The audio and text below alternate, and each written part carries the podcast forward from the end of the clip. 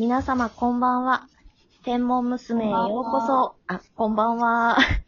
あ天文娘へようこそ。この番組は、元プラネタリウムの解説をしていた3人が集まって、えー星のお話をしたいねとしていく番組になります。えー私は絵を描いてる駅地宮子と言います。えー好きな春の星座は乙女座です。はい。はーい。えっと、ななこです。先日までプラネタリウムで働いていました。好きな、えー春の星座は海蛇座です。頭から尻尾まで6時間という、なかなかマイペースなところも好きです。どうぞ。はーい。せかせかと働いているギリスです。好きな星座は、北斗七星の大熊座が春の星座では好きです。なんかお話、神話のお話でもちょっとかわいそうだけど、すごい綺麗な森の妖精さんだったりして、元は。うんうん切ないけど好きです。うんいいですね。懐かしいですね。いいですね。あ、という3人でお送りしたいと思います。で、こう、えー今回のトークテーマなんですけれども、今日、今が6月20日なんですが、明日6月21日というのが、えー372年ぶりに起こる、えー夏至の、夏至に起こる部分日食ということで、えー372年ぶり。で、しかも、えー次、夏至に日食があるのが10年後らしいんですね。ということで、ちょっと日食についてお話ししていきますかね。では、ななこちゃん。あ、なんて？何年ぶり？何年ぶり？もう一回。?372 年ぶりです。372年ぶり。372年ぶり。ですね。1643年前ですね。え？前は1643年。おー。372年前って、ああ、なんかよくわかんないね。あ、すいません。じゃあ、お願いします、あななこさん。ななこちゃんよろしくです。はーい。えっと、明日の部分日食、全国的に、えっと、部分日食が見られます。えー、どこで見え、どこの、えーお住まいの地域によって見やすい時間などが変わってくるので、あの、国立天文台のホームページなどでご確認いただけるとより詳細の時間がわかると思います。で、えっと、全国的にざっくり言うと、えー明日の午後4時に、えー食の始まり。で、えー1時間後に、えー食の最大、一番かけて見える時です。で、それからまた少しずつ戻っていって、えー6時とか6時半のとこ地域もありますね。えーそこで、えー食が終わるという感じです。こんな感じでございます。はい。お返しします。食が終わるってどういうことですか？日食が終わる。完全に終わるという。食って食べるって書きますよね。うんうん。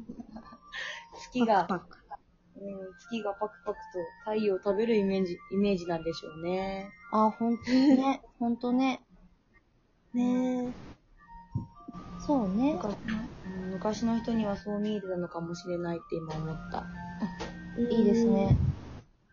うん、ねなんか、うん。昔の人にとっては日食ってすごい不吉だったりとかうん、っていうお話もありますよね。うん。なんか、不吉とされてたとかね。うん出ましたうんね。ひみこの話とか聞きましたね。あなたさん。言いましたね。ひみこの話ですね。ね。ひみこが、日のみこさんであって、みたいな。ねえ、シャーマン的な感じのお話でしたね。あ、なんかその話ももう一回よく聞きたいね。そうね。うんなんか、かぜひ。無茶ぶりするなって心の声が聞こえます。ね、すいません準備が必要ですよね。そりゃそうだ。で、昔は、なんかちょっとシャーマンとか、まあちょっとここは私の想像ですけど、なんかそういった、あのー力を持ってる人によって、その、なんだろう、国を統治していたというか、うんうんうん。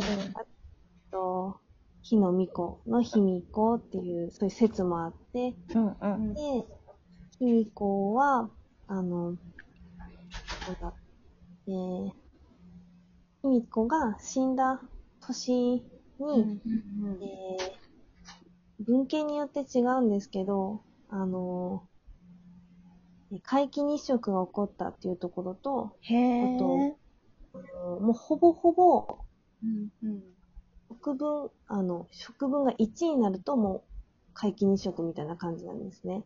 で、そこが0とか、それぐらいでもうほぼほぼ太陽が隠れてしまうというような、まあ、その種0.9だと部分日食とかになるんですけど、うん。それは本当昔の人はびっくりですね。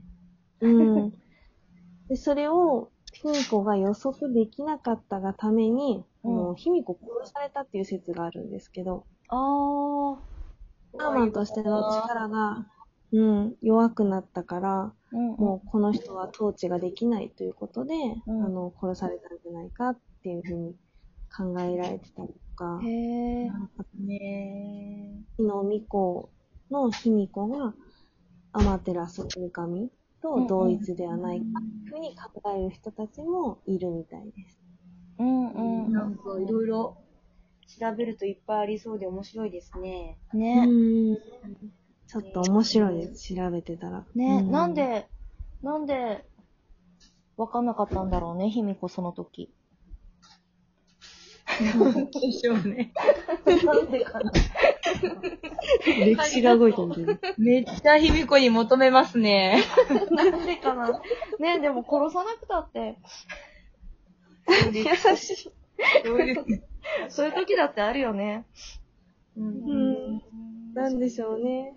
ねで、明日の日食はなんか、300何年ぶりって以外にもちょっと特別なことがあるって言ってましたよね。あ、そうですね。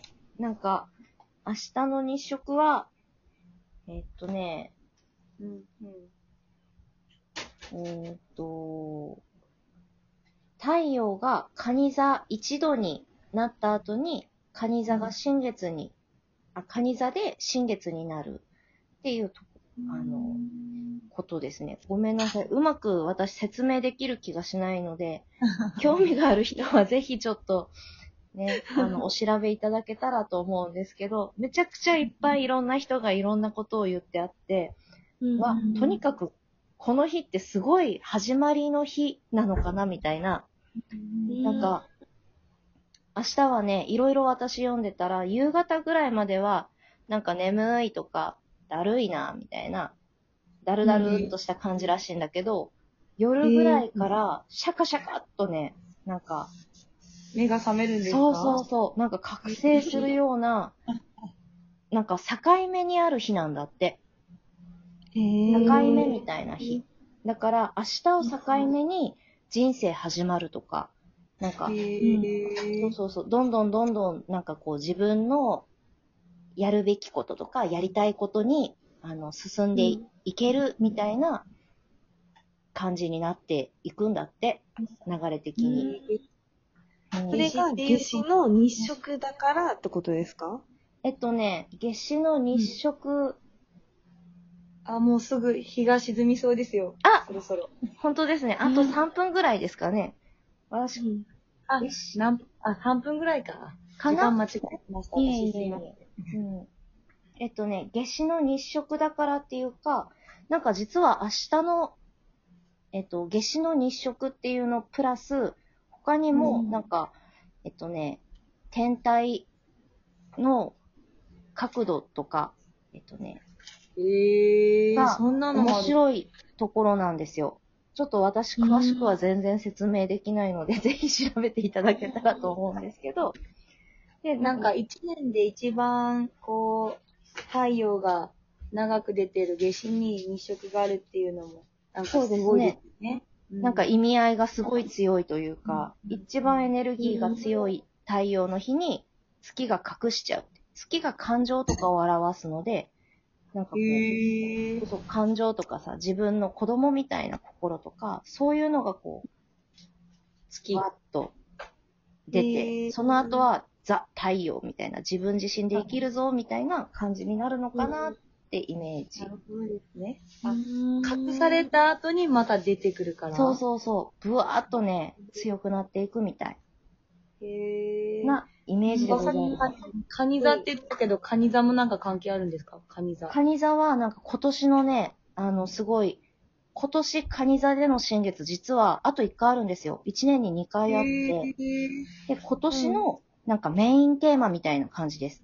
で、カニ座っていうのが女性的な、こう、硬い殻で柔らかい中身を守るみたいな、こう、あだから、ね欲、しいですよね、ね、家族とか仲間とか親しい人との関係性とかを見つめ直したりとか、まあなんかこう、うん。深めていく時なのかなっていう感じがしますね。今年とか、今。あ、あと30秒じゃないですか もしや。ねそうですね。じゃあ明日日食が楽しみですね。ね、うん。でギリスさんは。日食が終わった後でも、おあ、えっと、日食終わった後でも、ね、太陽はまだしばらく沈まないので、ね、あ、そうね。福岡だと日の入りがそうですね。32分なんで、ね。日食グラスを用意したギリスさんもぜひ。ね。はい、ぜひ、楽しんでいただ